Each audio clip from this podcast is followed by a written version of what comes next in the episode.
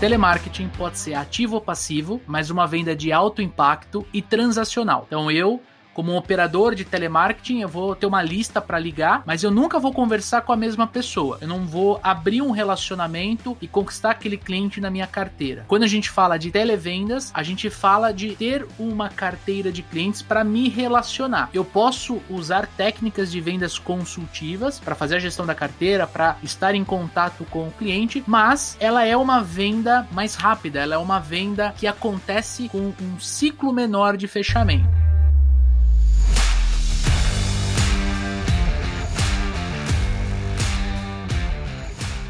Olá, super vendedores! Tudo bem? Estamos começando mais um Papo de Vendedor. O meu, o seu, o nosso podcast de vendas e gestão de vendas feito de vendedores para vendedores. Você já me conhece, eu sou Leandro Munhoz e aqui comigo está Daniel Mestre. E aí, pessoal, como é que tá essa força? E hoje a gente trouxe uma convidada super especial para falarmos sobre telemarketing e televendas. Olá, Vanessa, seja muito bem-vinda ao Papo de Vendedor. Olá, obrigada. Grande prazer estar aqui batendo esse papo com vocês. Legal. E assim, para nossa audiência te conhecer um pouquinho, para estar tá próxima de você, quero te perguntar, quem é a Vanessa Vanessa Burato na fila do pão. Vanessa Burato na fila do pão é uma apaixonada por vendas. Respiro vendas, é dia e noite falando de vendas. em casa, meu marido briga comigo que ele fala: você não consegue falar de outra coisa senão de trabalho, e nas horas vagas eu tô falando sobre vendas. Então é só o ar que eu respiro. Tenho 20 anos aí nessa loucura já de área comercial. Já tentei sair, mas você sabe, né, que quando a gente gosta do negócio, por mais que tenha toda essa loucura, né, de acabou o mês, tudo de novo, tô no zero, mas é exatamente essa adrenalina que eu gosto, é isso que me move. Então é isso, Vanessa é uma apaixonada por vendas e por desenvolvimento humano. Sensacional, seja muito bem-vinda, Van. Eu quero que você Obrigada. se sinta em casa, tá? Tamo junto. E pra gente começar falando sobre telemarketing versus televendas, o que é um, o que é outro, eu quero perguntar para você, você que tem muita experiência nesse mercado de vendas internas, de telemarketing, de televendas, como é que você classifica a diferença diferença entre telemarketing e televendas? Cara, essa é uma pergunta assim que todo mundo me fazia no começo, né? Porque hoje em dia é muito normal as pessoas trabalharem com televendas, mas isso lá em 2000, 2001, quando você falava que você trabalhava com televendas, a pessoa falava: "Ah, é telemarketing, né?" E não é. As coisas são totalmente diferentes. Então, a primeira coisa que as, que as pessoas precisam entender, tá bom, tudo é venda por telefone, mas qual que eu acho que é a principal diferença? Quando a gente está falando em telemarketing, a gente está falando num processo que é, digamos assim, meio que engessado. O cara tem um roteiro, um script ali definido, que ele não pode sair daquilo, e telemarketing, normalmente, você não vai falar com o mesmo atendente mais de uma vez. Então, hum. é uma hum. venda que é uma venda é, é de impacto, é uma venda assim, cara, você ligou para oferecer um cartão de crédito, alguém te ligou para oferecer um plano de uma outra operadora de celular, você vai receber 20 ligações por dia, jamais da uhum. mesma pessoa. Então, é uma venda menos relacionada e uma venda, sei lá, mais mecânica, né? Alguma coisa. Ela é uma venda transacional, né? Exato. É, não precisa ter tanto preparo, não tem tanta interação. É assim, ó, grudou o cliente na. É cogumelo do sol. Ligou lá no cogumelo do sol, gruda o cliente na linha até você fechar o pedido, fechou o pedido, acabou, você nunca mais fala com ele. No caso do telemarketing, ele pode ser tanto ativo quanto passivo. Exato, exato. Então, assim, tem aquele negócio de você recebe uma lista lá para você ficar ligando insistentemente. Aí a gente fala que é um processo quantitativo e não qualitativo, né? Você tem que fazer 100, 80, não sei quantas ligações com poucos minutos, ao contrário do que é o processo de televendas e de inside sales, que aí é um negócio mais estruturado, você é mais pautada no relacionamento, numa menos frenético, né? Menos frenético. Então você já não precisa fazer 100 ligações. Faz 50 bem feitinho, daqui a pouco você tá com uma carteira, você não consegue fazer 50, faz 30, mas faz bem feitinho, né? As ligações operações uhum. têm uma duração maior. Então, tudo que envolve é, venda recorrente, venda de relacionamento, venda de um produto mais complexo, que precise de um conhecimento um pouco mais técnico, um pouco mais profundo, é o que a gente chama de televendas. Então, tem essas diferenças aí. O pessoal precisa entender o que, que é um, o que, que é outro. Eles acabam até se complementando em alguns momentos, mas é bem diferente um profissional de telemarketing e um profissional de televendas, tanto em perfil quanto em produtividade e, e assim por diante. Interessante. Então, para a gente poder classificar, a gente poderia definir da seguinte forma: telemarketing pode ser ativo ou passivo, mas uma venda de alto impacto e transacional. Então Sim. eu, como um operador de telemarketing, eu vou ter uma lista para ligar, mas eu nunca vou conversar com a mesma pessoa. Eu não vou abrir um relacionamento e conquistar aquele cliente na minha carteira. Quando a gente fala de televendas, a gente fala de ter uma carteira de clientes para me relacionar. Eu posso usar técnicas de vendas consultivas para fazer a gestão da carteira, para estar em contato com o cliente, mas ela é uma venda mais rápida, ela é uma venda que acontece com um ciclo menor de fechamento. Exato. Seria isso? É isso mesmo. É isso Legal. mesmo. No caso do Inside Sales que você citou, na minha visão, eu acredito que o, o Inside Sales ele vai estar tá mais posicionado no processo de vendas interno. O que eu quero dizer, né? Qual que é a diferença? Por exemplo, eu na minha atividade aqui, eu exerço a função dentro dos supervendedores de comercial, né? Eu que vou atrás dos clientes e todo o meu processo, ele é quase que 90% é interno, através de calls, através de cadência de comunicação, pontos de contato. Dificilmente eu vou no cliente. Acontece algumas vezes, por eu falei 90%. Agora, a minha venda é muito mais consultiva, por isso que é um processo de insights. Ela está toda mapeada dentro do CRM, as tarefas elas acontecem de forma automatizada. No caso de televendas, não. O caso de televendas, eu tenho uma carteira de clientes e eu preciso ligar todos os meses, ou a cada 15 dias, ou toda semana para aquele cliente da curva A para verificar como é que está o estoque dele, é, se ele está precisando de, alguma, de, de, algum produto. Seria isso, certo, Van? É isso mesmo, é isso mesmo. Tem também um, um outro ponto que a gente enxerga, por exemplo, o que, que é bem considerado um televendas? Então, sei lá, você está numa loja de material de construção. Tá. E aí a loja tem uma equipe que tem ali um, um, um televendas, e aí você vai lá e você vai comprar uma vez com essa pessoa. Você não vai reformar sua casa todos os meses, você não vai reformar sua casa todos os anos. Então, são ali algumas vendas pontuais. Tá. Esse processo de inside sales, normalmente, tudo que é uma venda recorrente, não só pela recorrência, mas pelo gerar relacionamento. Eu tiro, por exemplo, pela área em que eu trabalho, é uma área de distribuição de improdutivos. O que que, o que, que engloba isso aí? Então, tudo que a empresa precisa para trabalhar, para abrir as portas diariamente, porém, não influencia no valor do, do, produto final, do produto que ela vende. Então, vai desde papel sulfite, caneta, o copo descartável, papéis de café. A empresa não sobrevive sem café. Então, precisa estar tá o, o, esquema todo montadinho lá. Mas, por que, que é uma venda que ela se encaixa mais no inside sales do que no televendas? Porque o cliente ele não está lá esperando eu ligar para comprar o café, ele já compra de algum lugar. Eu preciso gerar um relacionamento com ele. E por que que nesse ponto o relacionamento e a cadência, o follow-up é tão importante? Porque é um produto que é zero diferencial. É um produto é. que eu não posso falar que o, o meu café é mais forte do que o café do concorrente, que o meu papel higiênico é mais fofinho do que o outro. Eu vou ganhar o cara onde? Eu vou ganhar o cara sendo um especialista na dor que ele tem, porque ele não compra o papel higiênico, não compra o café, ele compra a, a, a facilidade de não, de não ter que ir até o atacado comprar. São commodities, ele compra, né? Exatamente, ele compra o benefício de, poxa, eu sei que vai entregar no dia, que vai ser naquela hora, então o atendimento, né, e a cadência é muito importante.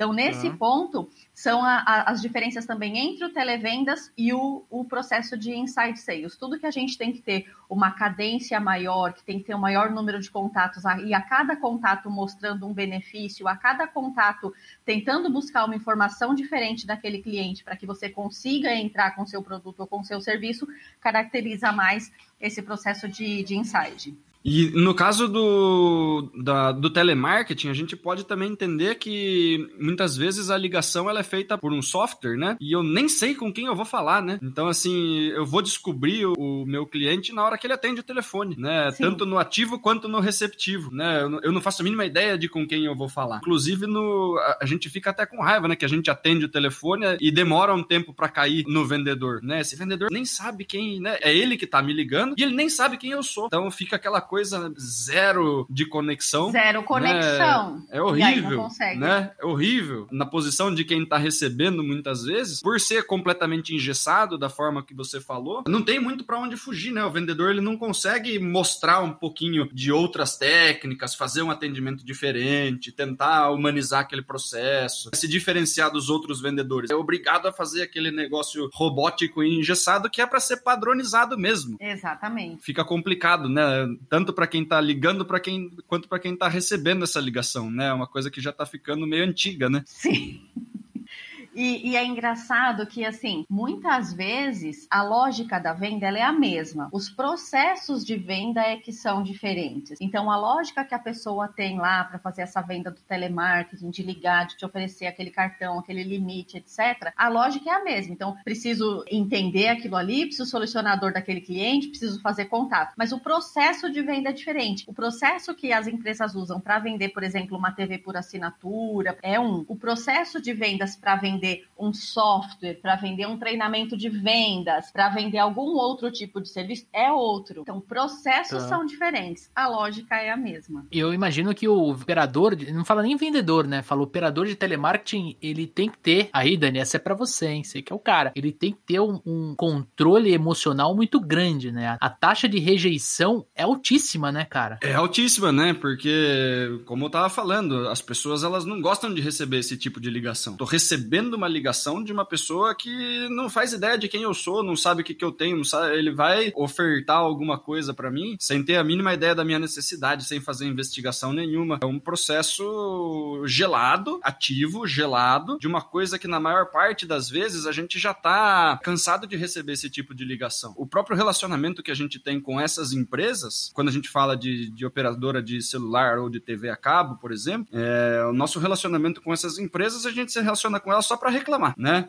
E, e quando eles tentam vender pra gente, o processo de compra, né, nosso já é um negócio sofrido, né? Então, é. quando tá tudo bem, eu não quero receber ligação de ninguém. E a gente continua recebendo e, e piora o posicionamento dessas marcas na nossa cabeça, né? Uhum. Então, esse vendedor precisa ser muito habilidoso, muito habilidoso mesmo, para pegar as pessoas que de repente você liga e ele já tem uma insatisfação gigantesca com a sua marca, né? E eu aproveito que o cara ligou para me vender alguma coisa e reclamo do que eu tenho. E não é nem o setor desse cara. Então, a posição dele é completamente complicada. Por ser completamente engessado, por ser completamente robotizado, e ele não consegue fazer esse, essa gestão desse conflito de uma forma adequada, porque ele não pode fugir do script, ele mais arruma conflito com as pessoas do que resolve problema. E não por má vontade, por causa do processo da forma como é. É verdade. E agora você acabou me dando um gancho para algo que é muito importante, eu acho muito legal de falar, e sem combinar nada, já pegamos esse gancho aí. É, o cara que trabalha, a pessoa que trabalha com telemarketing, realmente ela tem um índice de rejeição imenso. Ou ela fica louca de vez e, e abandona, ou ela desenvolve uma musculatura emocional que poucas pessoas têm. E a musculatura emocional é muito importante para quem vai trabalhar com televendas. Por quê? Hum. Porque você vai receber muito mais não do que sim. Então, quando uma pessoa já vem desse universo de telemarketing, principalmente se ela vem da, da, área do ativo, né? Porque no receptivo você fica ali esperando o telefone tocar. Quando a pessoa vem e eu vou, vou entrevistar um novo candidato ali para a empresa, quando eu vejo que a pessoa trabalhou na área de telemarketing com ativo, já me acende uma luz amarela. Por quê? Obviamente, eu vou ter que treinar nessa pessoa o contato que vai ser diferente, um contato com a empresa. Eu vou ter que treinar com essa pessoa as técnicas de abordagem, como que ela faz para gerar conexão com o cliente ali nos 30 primeiros segundos para aprender a atenção da pessoa. Vou ter que ensinar ela a parar de falar no gerúndio para não. Difícil pra isso, hein? É. Para conversar direito com o cliente. Mas eu não vou ter que ensinar uma coisa muito importante. Primeiro, essa pessoa já vem calejada já. e já vai conseguir escutar os vários nãos e não dar aquela murchada. Exatamente. É um que, né? que é difícil para quem está começando na área de televendas lidar com esses nãos que a gente recebe. Outro, a pessoa já está acostumada que ela tem que ter um volume muito grande de ligação para ela ter sucesso. E em vendas não existe mágica. Você tem que fugir de alguém que vem e fala: Ó, oh, vou te dar um pó de pirlim-pim-pim, em dois meses você vai triplicar o seu faturamento. Não existe. O que existe é um trabalho feito de forma consistente. Em vendas a proporção é 10 para 1. Você vai fazer 10 ligações para conseguir uma com realmente sucesso. Você vai apresentar 10 propostas para conseguir efetivamente fechar um pedido. Então, quando a pessoa vem desse universo que ela já vem com esse calejamento, com essa musculatura emocional, o restante que a gente precisa ensinar fica muito mais fácil. Eu faço muita entrevista com vendedores, né? Muitas vezes para um processo PAP ou para uma venda presencial mesmo, né? Ou para um televendas, e quando você pega pessoas que vieram de telemarketing, seja ativo ou seja passivo, e elas duraram mais do que seis meses, né? Tem esse, tem esse porém, né? Tem as pessoas que saem antes do período de experiência, você entende, a pessoa ficou louca, não aguentou, né? Uhum. Ou não aguentou a quantidade de rejeição, ou não aguentou a quantidade de volume de ligação, né? Que é, um, é uma coisa estressante, é uma pressão absurda que esse pessoal sofre. E daí você pega a pessoa do ativo, como você disse, ela já tem a casca da rejeição, ela já é uma pessoa resiliente. Você fala para ela, poxa, você vai ter que fazer 15 visitas por dia na rua. Ela fala, 15 visitas, né? Vou ter que lidar com 15 pessoas? Só, nossa senhora, eu trabalho com 80, 100 pessoas.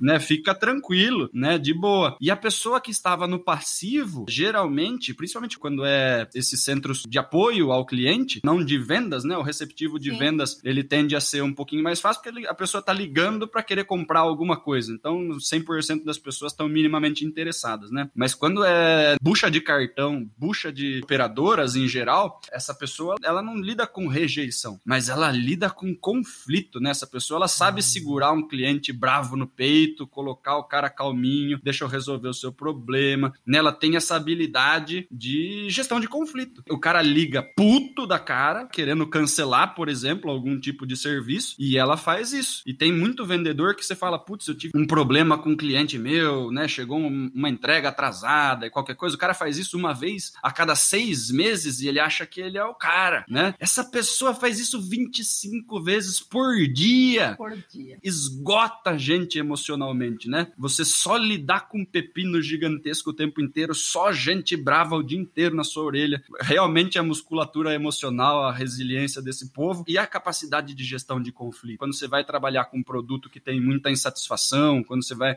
Porque vender produto bom é uma delícia, né? Agora, quando você precisa ter uma habilidade de gestão de conflito, porque você vai trabalhar num lugar que tem muita gente que vai reclamar, que vai gerar coisas para você resolver, né? Descascar pepino o dia inteiro. Essas pessoas também têm uma habilidade incrível. A gente tem que entender quais são as competências principais, né, das pessoas que passam por esse processo por bastante tempo. Tem muita gente que desiste no comecinho, mas puxa, o pessoal que fica nesse ramo bastante tempo, eles desenvolvem competências que para os outros vendedores de varejo, para vendedor externo, ele demora muito tempo para conseguir, né? Então é assim, é uma escola sensacional, né, para algumas habilidades aí. Mas você fala isso do telemarketing ou do televendas? Mais do telemarketing, mais do telemarketing do que do televendas, né? O, o telemarketing passivo, né, que recebe a ligação do cara querendo cancelar, esse cara é um mestre em gestão de conflito, né? Ele não vai conseguir resolver todos de jeito nenhum, mas ele faz isso da vida, né? Ele pega pessoas putas o dia inteiro e tenta não perder o cliente. É um negócio complicado de fazer. Então, quando a gente consegue trazer um profissional de telemarketing, ele vai ter um desempenho mais rápido, de repente um ramp-up mais rápido quando você fala de televendas ou até, é, que nem o PAP, vendas externas. Depende, eu acho que vai muito da curva de aprendizado de cada um. Porque é o que eu tá. falei no início, né? A lógica da venda é a mesma, mas os processos são diferentes. Então, eu já tive pessoas que vieram do telemarketing, entenderam a diferença, né, no processo de televendas e conseguiram deslanchar. Tem gente que não consegue entender isso. Por quê? Porque é, esse lance de ter a musculatura emocional é apenas uma das habilidades necessárias. É uma parte. Uhum. É uma parte. Então ele precisa estar disposto a desenvolver outras. Por quê? Exatamente. Primeiro que assim, ó, a gente precisa sair desse estigma, porque tem muita gente que tem vergonha de ser vendedor, né? Encontrou com a rodinha de amigos lá da adolescência, a galera que você estudou. Ah, e aí, o que você tá fazendo? Ah, eu sou médico, eu sou advogado, eu sou isso, eu sou aquilo. Aí você fala assim, ó, pra dentro, eu sou vendedor.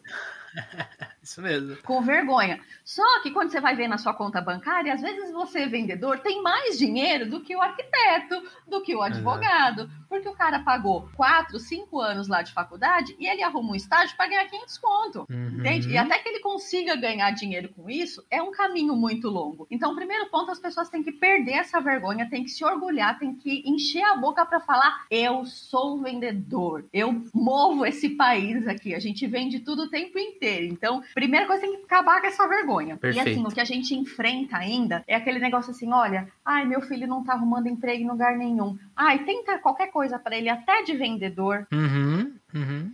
É. Gente, assim, ó, a pessoa acha que para ser vendedor não precisa estudar. Cara, tá muito, tá redondamente enganado. Quer dizer, não precisa. Se você quiser ser um vendedor médio, você realmente não precisa estudar, porque tem produto que se vende sozinho, você senta lá, só dá um atendimento pro cliente, só que aí você não vai ser vendedor, você vai ser, você vai ser tirador de pedido. É atendente. É Exato, você vai ser um atendente. Agora, se você quiser ser um vendedor mesmo, fora da média, que consegue aumentar ticket do cliente, que consegue indicação, que consegue contornar qualquer tipo de objeção, porque não existe objeção que não possa ser contornada. Se você tem aquele pacote que, além de eu conseguir é, lidar bem com o não, além de eu conseguir gerenciar os conflitos, porque eles vão acontecer de qualquer forma, eu ainda tenho disciplina, eu sou automotivado cara, e você tem um vendedor incrível. Só que para atingir esse nível de vendedor incrível, você precisa estudar técnica de venda, de negociação. Uhum. O que funcionava dois anos atrás não funciona mais hoje. Não adianta você ter a competência. Tem gente que nasce com aquele dom, né, da comunicação, consegue tal, persuasão natural, consegue convencer as pessoas. Tá bom, você tem aquela competência. Só que se você não tiver a habilidade de transformar isso, de colocar as palavras no momento certo, você não vai ter sucesso. Se você tiver a competência, o conhecimento técnico, tiver a habilidade, mas se você não tiver a atitude de ir lá fazer o negócio, também não vai acontecer. Então é um conjunto de coisas que faz o vendedor trilhar uma carreira de sucesso aí nessa área, né? Exatamente, né? E quando a gente fala, né, poxa, esse pessoal passou esse tempo, né, desenvolveu ou a resiliência no telemarketing ativo ou a gestão de conflito no telemarketing passivo, né, quando você vai colocar ele em outro lugar, ele está acostumado com um tipo de ritmo, ele está acostumado com um tipo de processo, mas ele não está acostumado a fazer investigação de necessidade, ele não está acostumado a fazer é, negociações mais complexas, ele não está acostumado a estudar mercado. Essas coisas a gente vai precisar fazer o processo de treinamento para esse cara, porque você simplesmente pegar uma pessoa ah, legal, ele aguenta bem rejeição, vamos colocar ele para fazer matrícula dessa faculdade aqui, pegar todas as pessoas que passam aqui na frente. Não vai funcionar. Precisa de muito mais coisa. Você tirou dele coisa que, que fazia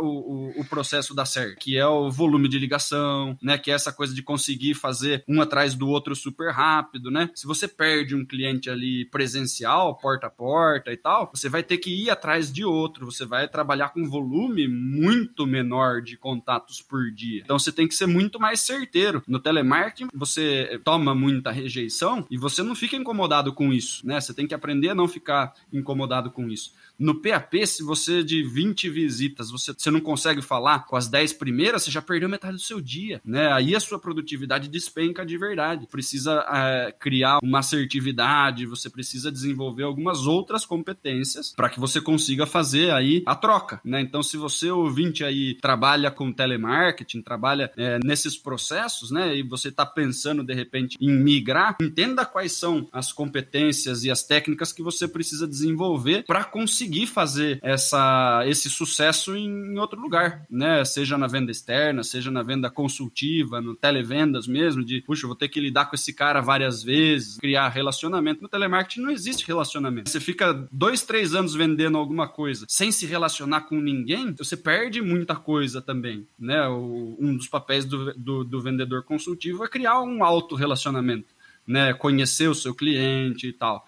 Né? Então você, você acaba é, não sabendo nem como anotar essas coisas, você acaba confundindo seus clientes, você esquece de ligar de novo para alguém por causa do processo. Não usa não CRM. Usa o CRM. Exatamente. Legal. E olha, antes da gente avançar, eu tenho uma, uma pergunta aqui para Vanessa super importante. Mas antes, eu quero perguntar para você que está nos ouvindo ou nos assistindo aqui no nosso canal do YouTube. Você está gostando desse podcast? Se você respondeu sim, eu fico aqui imaginando se você consegue deixar um depoimento lá no nosso Instagram. Exato, é só você procurar supervendedores lá no Instagram para você mandar uma mensagem lá no inbox. Nós vamos adorar conversar com você. Agora, se você quer fazer mais, eu quero que você pegue e tire um print da tela do seu smartphone, se você estiver ouvindo no Spotify, ou uma foto aqui no nosso canal do YouTube e poste nas suas mídias sociais. Posta lá no Instagram e marca arroba que a gente reposta todo mundo. E aí, topa participar? Agora sim, Van, queria fazer uma pergunta. Olhando mais pro profissional, pro vendedor, pra vendedora que nos acompanha. Ele tá entrando numa equipe de televendas ou ele já trabalha com vendas internas, televendas, e eu queria perguntar para você, na tua visão, qual é o conjunto de características, de atitudes, de habilidades que esse profissional tem que ter ou desenvolver para ele ser um super vendedor, uma super vendedora? Eu acho que a primeira coisa é você tem que ter paixão pelo que você faz. Tudo que você faz com amor, tudo que você coloca a mão e faz com amor, não tem como não dar resultado. Assim como toda profissão, se você entra e fala, nossa, me falaram que em vendas dá para ganhar muito dinheiro, vou entrar. Se você entra só pelo dinheiro, esquece, não vai dar certo. não vai ser prazeroso. Não, não vai ser prazeroso. Então, primeiro ponto, tem que gostar de gente, porque você vai lidar com pessoas o tempo inteiro. Então, se você não gosta de gente, desculpa, vendas não é para você. Uhum. Você até vai conseguir algum resultado, mas você vai ser aquele vendedor médio. E aqui, esse podcast e o, e o canal dos super vendedores é para vendedores acima da média, é para quem quer fazer mais, é para quem quer evoluir. Então, primeiro passo, goste do que faz e goste de gente, goste de pessoas, goste de aprender, goste de estudar. Ah. Agora, além de, de ter essas competências, assim, eu acho que a pessoa precisa ter muita clareza do que ela quer e aonde ela quer chegar. E isso é a chave até para sucesso em qualquer área, em qualquer coisa que você for fazer. E a grande maioria das pessoas hoje, você senta para conversar com a pessoa, vem cá, e aí? Como que você, como que você quer estar daqui cinco anos, né? Aquelas perguntas de entrevista de emprego. E as pessoas respondem de uma forma muito genérica. Eu quero estar com saúde, quero estar. Não, eu tô falando de você. Qual, qual é a sua perspectiva? O que você quer para você daqui cinco anos? Então a pessoa precisa ter clareza do que ela quer. Quando você tem clareza naquilo, ó, então eu quero ser o melhor vendedor da empresa, eu quero ser o maior faturamento, eu quero ser o top 10. Então você sabe onde você quer chegar. A uhum. partir daí você começa a trilhar um caminho, porque existe um caminho para chegar lá. Tá. E aí, onde que alguns vendedores se perdem, na verdade? Você chega numa empresa e você vai se aliar a quem? Cara, gruda nos melhores. A conversa é diferente. os vencedores, né? É, é, aquela métrica, né? Você é a média das cinco pessoas com as quais você mais convive. Quando você uhum. chega num lugar, escolha com quem você quer conviver. Faça Perfeito. as escolhas certas. Então, essas pessoas já chegaram onde você quer chegar. Vem cá, qual é o caminho? Gruda nessa pessoa e trilha esse caminho. Só que aí você precisa caminhar. As pessoas, às vezes, elas têm clareza, sabem o caminho que precisa percorrer, mas tá ali paradinho, porque na zona de conforto é tão mais legal. Eu conversar com esse cliente que ele já me atende, que ele já é meu parceiro, é tão mais legal do que eu fazer uma ligação fria para um cara que nunca me ouviu e que provavelmente vai bater o telefone na minha cara. Comece a caminhada e tenha consistência. As pessoas param no meio do caminho. Vendedor não tem resultado, fala que prospecção não dá resultado porque ele faz um, dois contatos com o cliente e fica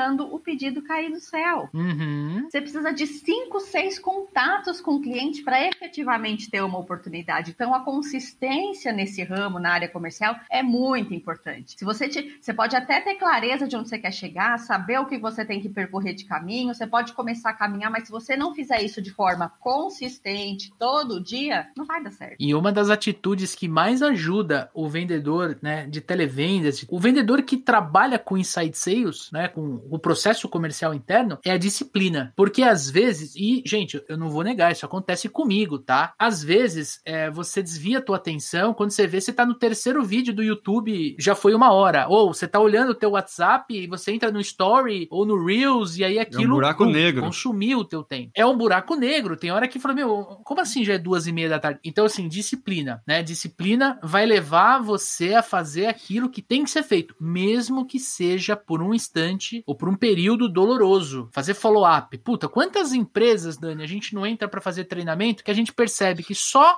do vendedor fazer follow-up ele vai vender mais. Aí ele vai falar que é sorte, que o mercado virou. Não, cara, é só fazer follow-up. É simples, não é, não é complexo. É isso. E por que é não faz, né, Van? É que as pessoas ficam assim, esperando uma fórmula mágica e elas subestimam o poder do óbvio. Uhum. E o sucesso é a soma dos pequenos esforços repetidos dia a dia. Não, não tem fórmula mágica. Então, às vezes a gente faz um treinamento de vendas e a pessoa fala: Nossa, é isso, eu até sabia. Tá bom, abençoado, você sabia, por que, que não faz então?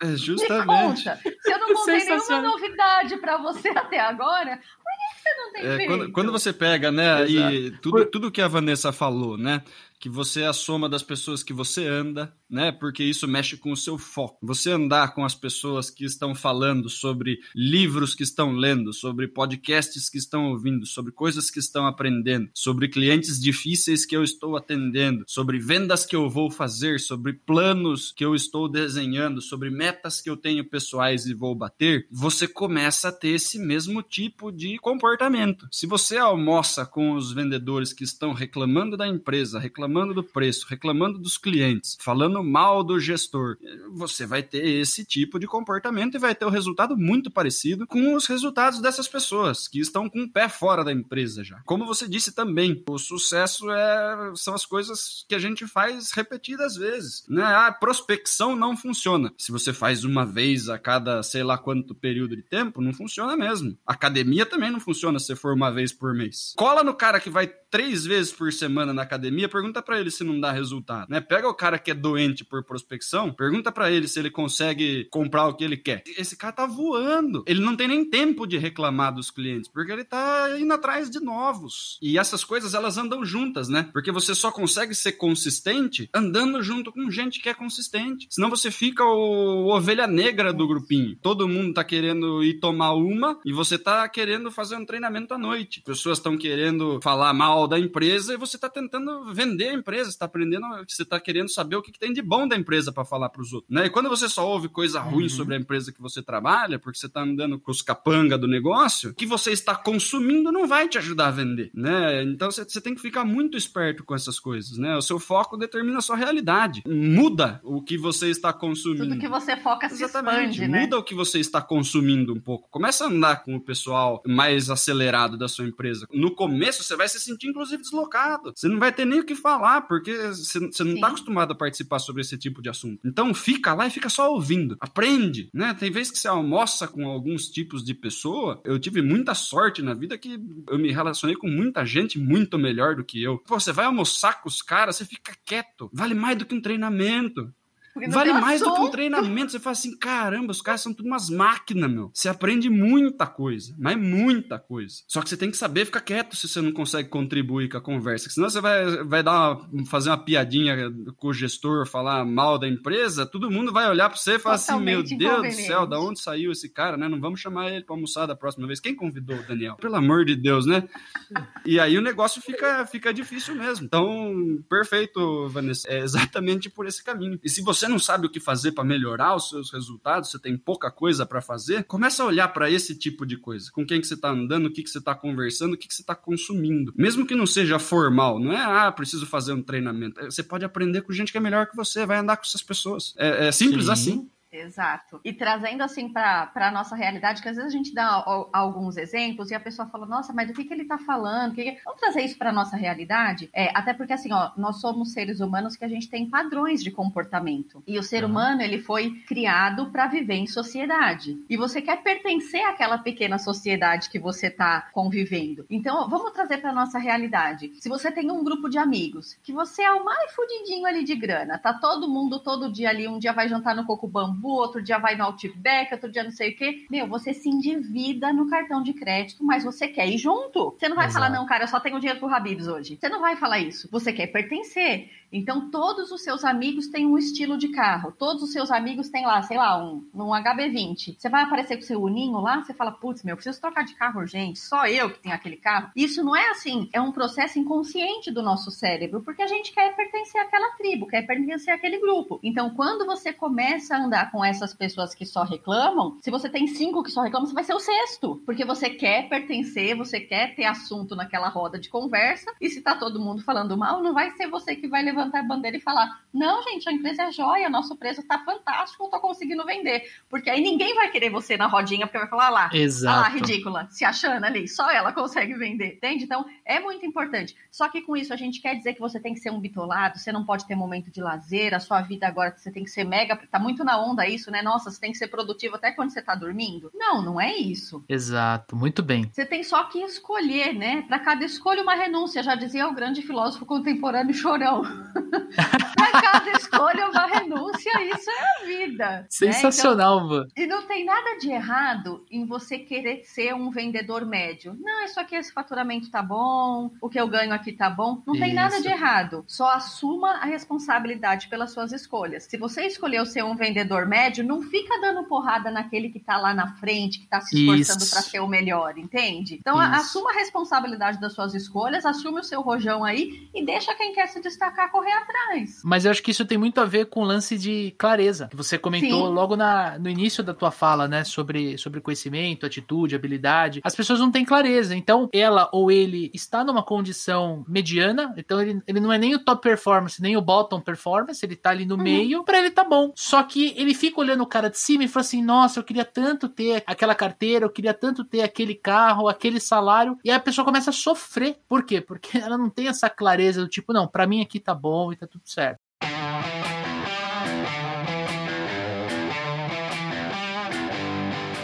Agora, olhando para televendas, eu quero falar da parte difícil agora. Eu quero, quero que você traga a tua experiência aqui para nossa roda, para o nosso podcast e fale para mim aqui quais são, na tua visão, os principais inimigos do vendedor. Rapaz, isso é muito claro em qualquer operação de qualquer tamanho, não importa quantos vendedores, não importa o que você venda. São três os principais inimigos do vendedor. Primeiro é a desorganização. Vendedor desorganizado não vende. E aí o vendedor vai falar assim: "Ah, mas sabe o que é a empresa que eu trabalho trabalho é tão pequena, ela não tem um CRM, eu não consigo me organizar. Converse, você não quer.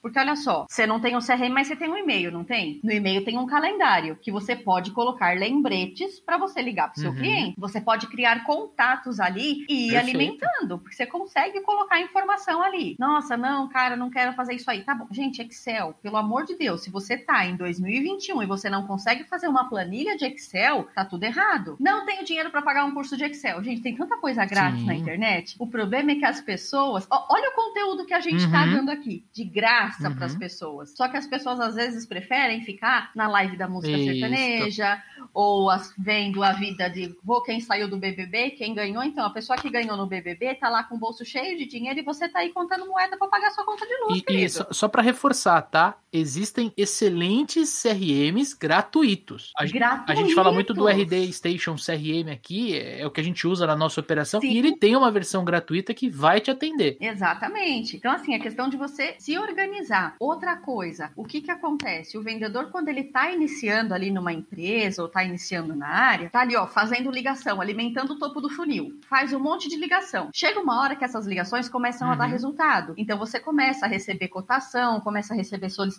de reunião, e aí você não separa mais um tempo para fazer prospecção. Você não se organiza para fazer a prospecção todo dia. Quando você prospecta um cliente hoje, ele vai demorar em média de 60 a 90 dias para ele de fato virar um cliente. Tá. Agora, se eu perco o cliente todo dia, porque a gente perde cliente Sim. todo dia, né? Seja por entrega, por insatisfação com o produto, por alguém que tá vendendo mais barato. Se eu perco o cliente todo dia, por que, que eu não prospecto? Eu tinha que ter plantado dia? um 90 dias atrás para repor o que vai ser hoje, né? O, é, é, a mesma coisa de colheita, né? É, demora tanto Sim. tempo para ficar pronto uma safra. Se eu me preocupar em plantar só depois que eu colher essa, eu vou ficar com um tempão ali de espaço entre uma coisa e a outra, Sem né? Então, nada. enquanto você está colhendo alguma coisa, nada. né? Você tem que estar plantando a próxima. Exato. E isso é planejamento, né? É, a, a meta é uma construção diária. Se você quer bater a meta no final do mês, você precisa de pequenas ações todos os dias para chegar naquele resultado. Tem uma frase que eu amo, não, não é minha frase,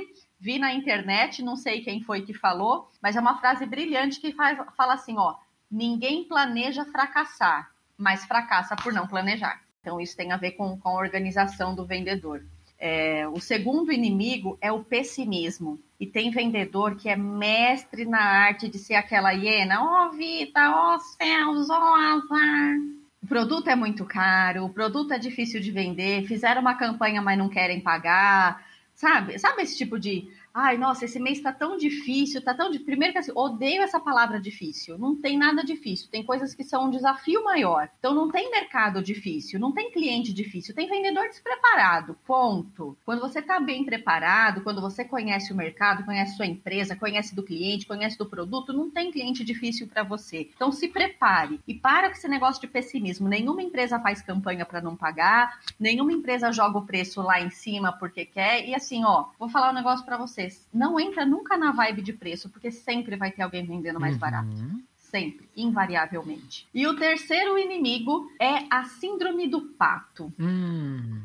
que, que é isso, cara? Olha só. O pato, ele nada, nada, mas ele não mergulha, ele nada, ele dá, sabe, baixa a cabecinha ali e vai embora. O pato voa, pato voa, dois palmos ali e já cai. Pato corre, corre, mas se você nunca viu um pato correr, pode meter um vídeo aí na internet para você ver a coisa mais engraçada do mundo, é um pato correndo. Pato bota ovo? Bota ovo, mas não é, você não encontra ovo de pato, o carro do ovo de pato passando vendendo 30 ovos a 10 reais. Assim, quer fazer, pato quer fazer tudo, mas não faz nada direito. Faz tudo, mas Exato. não faz nada. Seja especialista em alguma coisa. Foco. A gente tem três tipos de vendedores. Foco. A gente tem três tipos de vendedores. Cara, você é bom em prospecção? Foca na prospecção. Vai, abre cliente, mostra o seu produto. Beleza. Cara, eu não sou, eu não gosto tanto de prospectar, mas o negócio caiu no meu colo, eu consigo fechar. Beleza, meu. Então, estuda mais técnicas de fechamento para você não perder nada. Nossa, eu não gosto nem de um nem do outro, mas consigo ter relacionamento, consigo aumentar o ticket do cliente. Beleza, foca nisso então. É, não dá para ser bom em tudo. Tem algumas pessoas que são realmente. Tudo a gente tem que saber fazer. Eu tenho que saber prospectar, eu tenho que saber manter um relacionamento, eu tenho que saber fechar o negócio. Só que onde eu sou bom, onde eu sou melhor, é naquilo que eu vou focar, porque é aquilo que vai me trazer mais resultado. Perfeito, perfeito. É o foco. É você conseguir ter a clareza aonde você tem a sua maior competência e usar essa competência, essa habilidade que você tem ao seu favor, ao favor do teu processo comercial. Perfeito. E assim, eu vou abrir para vocês aqui que a gente tá gravando. É a primeira vez que eu vou trazer uma pergunta da audiência aqui que foi feita pelo Instagram, tá? Queria trazer nesse momento aqui de dificuldade, porque é algo que ali no nosso Instagram, sempre que a gente abre nossas caixinhas de perguntas, sempre vem esse tipo de pergunta aqui. E eu queria aproveitar a Van pra gente falar sobre esse tópico quando a gente fala de televendas, né? Como reverter uma objeção? Quem mandou essa pergunta foi a Mari Júlio. Ela mandou no nosso inbox aqui. Leandro, como é que eu posso reverter uma objeção do cliente, sem parecer que eu estou insistindo para ele comprar ou assinar aquilo que eu vendo, meu produto que eu vendo. Van, na tua visão, como é que a gente pode ajudar nosso amigo ouvinte a converter mais, a contornar mais objeções e ter mais sucesso em vendas, em televendas. Leandra, essa é a dúvida, sim, não só da Mari, mas ela acabou dando um gancho aí, a dúvida de muitos vendedores, né? Acho que a grande dificuldade dos vendedores, às vezes, não é nem no fechamento, às vezes é no contorno sim. das objeções. Só que a primeira coisa que a gente tem que ter em mente é que, assim, ó, tem coisa que é condição e tem coisa uhum. que é uhum. objeção. Condição e objeção são coisas diferentes e muitas vezes o vendedor trata trata as duas uhum. da mesma forma. Vou exemplificar isso aí. Tô em Salvador, quero empreender. Vou abrir uma franquia da Juliana Marcuíri e vender uhum. jaqueta de couro. Tá no lugar errado. Tô no lugar errado. É uma condição. Eu gostaria de ter uma Ferrari? Adoraria. Pode um vendedor ligar aqui para mim e oferecer uma Ferrari. Hoje eu tenho condição de ter uma Ferrari, então eu vou começar a colocar obstáculos no processo Perfeito. de vendas. Então não é uma objeção, é uma condição. De repente o seu produto é caro para o cliente que você você está oferecendo, porque existe isso, né? Caro e barato é um negócio é muito relativo, não né? meça os outros com a sua régua. Qualificação, exatamente. Então, se você não qualificar direito o lead, aí ó, como a gente volta sempre para a base, o sucesso da venda, às vezes o seu problema não está no fechamento, não está no contorno de objeção, o seu problema está na base, tá no como que eu tô qualificando. Esse cara é o meu perfil de cliente? Então, a primeira coisa, tenta mapear se o que o que o cliente está te trazendo, se é de fato uma objeção ou se é uma condição O que, que tem por trás? E para a gente descobrir o que tem por trás, eu preciso fazer perguntas. E eu preciso fazer perguntas inteligentes. Senão eu não consigo descobrir qual que é o real motivo por trás daquela posição. Exatamente, né? E assim, às vezes é uma condição, às vezes é uma pergunta, né? Às vezes o, o cara coloca uma pergunta, né? Mas e se eu quiser fazer tal coisa? Pode. Porque a resposta que o vendedor vai dar é não, ele acha que isso é uma objeção, mas é uma pergunta que o cliente está fazendo, né? E muitas vezes o vendedor ele tá tão pessimista que uma objeção ele encara como rejeição, hum. né? E esse é o maior Sim. problema, porque na fala do nosso seguidor aí do Instagram, é, ele fala assim: como que eu posso fazer um contorno de objeção sem parecer insistente? Você não está insistindo. Uma objeção é assim: ó, eu tenho um probleminha com isso, mas não, é, não, não tô rejeitando a oferta. Perfeito. Se você lidar com a objeção, ele compra, né? A objeção é, é, é, é uma pequena barreira, não é um não, né? Então ele não falou não. Você está insistindo a partir do momento que o cara te rejeita e você continua batendo na mesma tecla. Isso é um vendedor insistente. Um vendedor que faz o, o, o contorno contorno é, redondinho de uma objeção. Ah, eu, eu achei que esse produto aqui não me atende muito bem. Ó, pelo que você me disse aqui das suas necessidades assim, assim, assado, eu tô resolvendo isso, isso, isso e isso. Qual parte aqui que de repente não, você acha que não tá atendendo? Ah, mas faz isso? Faz. Pô, já te expliquei assim, assim, assado. Ah, então beleza, maravilha, vamos fechar. Eu não tô insistindo, eu tô clareando, eu tô é, resolvendo o problema, né? Eu tô acabando de explicar alguma coisa que o cliente não entendeu, eu tô de repente é, descobrindo um novo problema que ele tem porque eu não investiguei necessidade direito, né? É nas, na, durante as objeções a gente vai ver todas as cagadas que a gente fez no ah. restante dos processos de qualificação, de investigação de necessidade, coisa que eu não apresentei direito. Gente, muito importante, até mandar essa, essa dica pra Mari aqui. Pega essas objeções da tua equipe, que ela faz uma pergunta para mim aqui no, no inbox, falou assim: ah, mas eu devo treinar a equipe apresentando os produtos dos concorrentes? É, já te respondo: sim, treine a sua equipe no mercado. Ela tem que saber comparar os produtos, tem que ter justificativa. Mas na objeção, uma dica para você, Mari, faça roleplay como ferramenta de treinamento de vendas, principalmente para simular objeção com a equipe e você conseguir de verdade, de verdade ajudar o teu vendedor a performar mais, a contornar essa objeção e partir para o fechamento. Se você não está familiarizada com o termo roleplay, fica tranquila. O nosso próximo episódio que sai daqui 15 dias é sobre roleplay. A gente vai gravar logo na sequência aqui falando sobre essa técnica de treinamento. E antes da gente partir para o final, tenho duas perguntas muito especiais para Van. Eu queria convidar você hum. que está aí do outro lado escutando o nosso podcast. Não sei se você está dirigindo, se você está é, é, no transporte, se você está lavando louça. Eu adoro escutar podcast quando eu estou lavando louça. Eu que lavo louça aqui em casa. É, Olha! eu sou prendado, exatamente. Eu cuido da cozinha assim de um jeito assim, virou meu meu hobby, né? Virou meu hobby. Quero convidar você que está nos ouvindo a conhecer o nosso treinamento de vendas, como se transformar em um super vendedor. Tem link aqui na publicação, seja no Spotify, seja no YouTube, tem um linkzinho aqui para você conhecer. Van, quero te fazer duas perguntas especiais antes da gente encerrar esse programa. Se você pudesse voltar no tempo, tá? E dar uma, apenas uma dica para você quando você estava começando a sua carreira, que dica seria essa? Separe pessoas de problemas. Hum, muito bom. Por quê? Porque, olha só, quando você tá no ramo uhum. de vendas e você tá lidando com um cliente insatisfeito, porque a única certeza que a gente tem na vai vida ter. é que vai ter alguém uhum. insatisfeito, a gente precisa separar.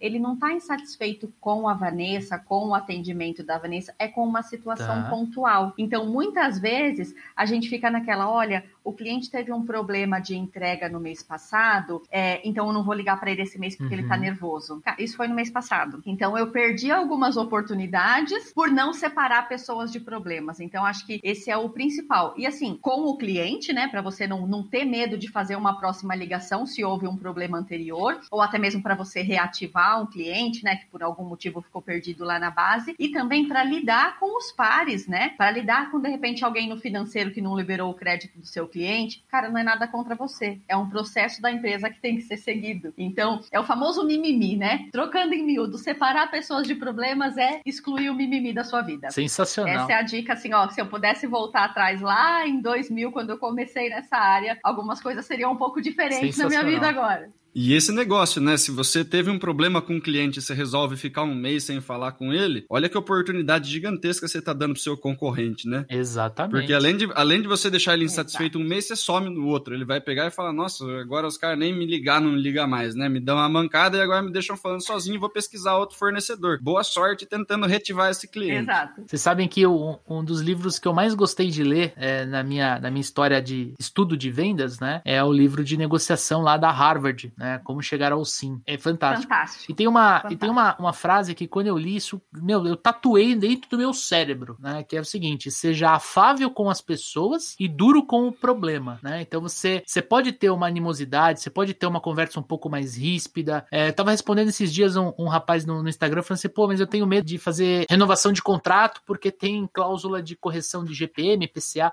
Falei, cara, todo mundo, todo mundo consegue ter uma conversa fácil, uma conversa é, agradável agradável. Agora, você tem que ser especialista em conversa difícil, porque vai existir atrito e você tem que entender tua posição, você tem que entender a hora que você tem que ser afável com a pessoa e duro com o problema, a hora que você tem que ceder, a hora que você tem que manter tua posição para ser uma coisa saudável. Sensacional, Van. E a última pergunta é: se você pudesse emprestar pro amigo ouvinte, essa pessoa querida que tá ali do outro lado ouvindo o nosso podcast, se você pudesse emprestar para ele ou para ela uma habilidade sua, uma habilidade que você tem, que você tem consciência, que você gosta muito, se você pudesse emprestar essa habilidade por 24 horas, qual habilidade seria? Prospecção de clientes. Olha, tem gente querendo, viu? Vai, Vai chover pessoal, candidato. O pessoal ia aproveitar essas 24 horas, hein, gente? Nossa. Esses caras iam aproveitar é um essas 24 horas, eu, pelo amor de Deus. Eu gosto, eu domino, eu consigo gerar a conexão nos 30 primeiros segundos, eu consigo fazer o cliente ouvir minha voz e me dar atenção. E isso tudo é mais fácil do que se imagina. Precisa de treino? Precisa. Precisa de preparação? Precisa mas é muito mais fácil do que esse bicho de sete cabeças que as pessoas contam. Então, se eu pudesse emprestar uma habilidade, eu ia emprestar essa habilidade de fazer uma prospecção de clientes com qualidade. Maravilha. Sensacional, sensacional. Essa, senhoras e senhores, foi a Vanessa Burato. Van, muito obrigado pela sua participação. Eu adorei participar disso com vocês. Foi realmente um bate-papo bem de estamos sentados na mesa tomando uma cerveja, comendo um torresmo e falando do nosso dia. Foi isso. Foi assim que eu me senti. É isso aí. E o amigo ouvinte que quer te conhecer, que quer se conectar com você, como é que ele pode te encontrar? Me encontra no Insta, arroba Vendas com Paixão. Eu compartilho conteúdos sobre vendas, também voltado para perfil comportamental, porque sim, os melhores vendedores têm um padrão de comportamento, e sobre liderança e gestão de equipes de alta performance. É, lançou um livro meu agora, no final de 2020, Líder Extraordinário. Link para compra do livro está na bio, pode comprar a versão digital. Ou se estiver aqui em São Paulo quiser tomar um café comigo, compra a versão impressa, a gente se encontra, toma um café, troca umas ideias, tem muito insight aí pra gente colocar e no E rola ar. um autógrafo ainda. Rola um autógrafo, rapaz, com adesivo do Vendas com Paixão, que é que o negócio é profissional. Ah, sensacional. Muito bom, Obrigado, obrigado pela sua participação. Tenho certeza que a, o amigo ouvinte adorou. Você é uma pessoa incrível, uma energia muito bacana, né, Dani? Ah, eu com sou certeza. Animada, eu sou ligada no 360. E a, e a casa tá aberta. Tem muita coisa que a gente pode fazer junto aqui no Super Vendedores, no Papo de Vendedor, tá? Vamos embora. Vamos mandando sugestão de temas aí que eu vou adorar falar com vocês de novo. Show. É isso aí, pessoal. E falando em sugestão de temas, né? Aproveita aí se você tem alguma sugestão de tema, alguma sugestão de convidado, se você tem alguma pergunta que você gostaria que a gente respondesse por aqui, né? Vai lá no supervendedores no Instagram, entra em contato com a gente, né? Esse programa é feito para vocês. Então, qualquer tipo de críticas, sugestões, xingamentos, fiquem completamente à vontade para mandar para a gente aí e a gente poder melhorar, né? Esse programa e entregar cada vez mais do que vocês vocês estão buscando. Maravilha? Maravilha. É isso aí, pessoal. Daqui 15 dias, programa novo do ar. Vamos falar sobre roleplay. Como é, como é que a gente pode usar essa técnica para treinar a equipe comercial ou para o vendedor também poder se auto-treinar? Trazendo um especialista aqui, um amigão do Daniel, para falar sobre esse tema. Tamo junto? Então você já sabe, daqui 15 dias estamos juntos aqui no Papo de Vendedor. Um forte abraço, boas vendas e sucesso!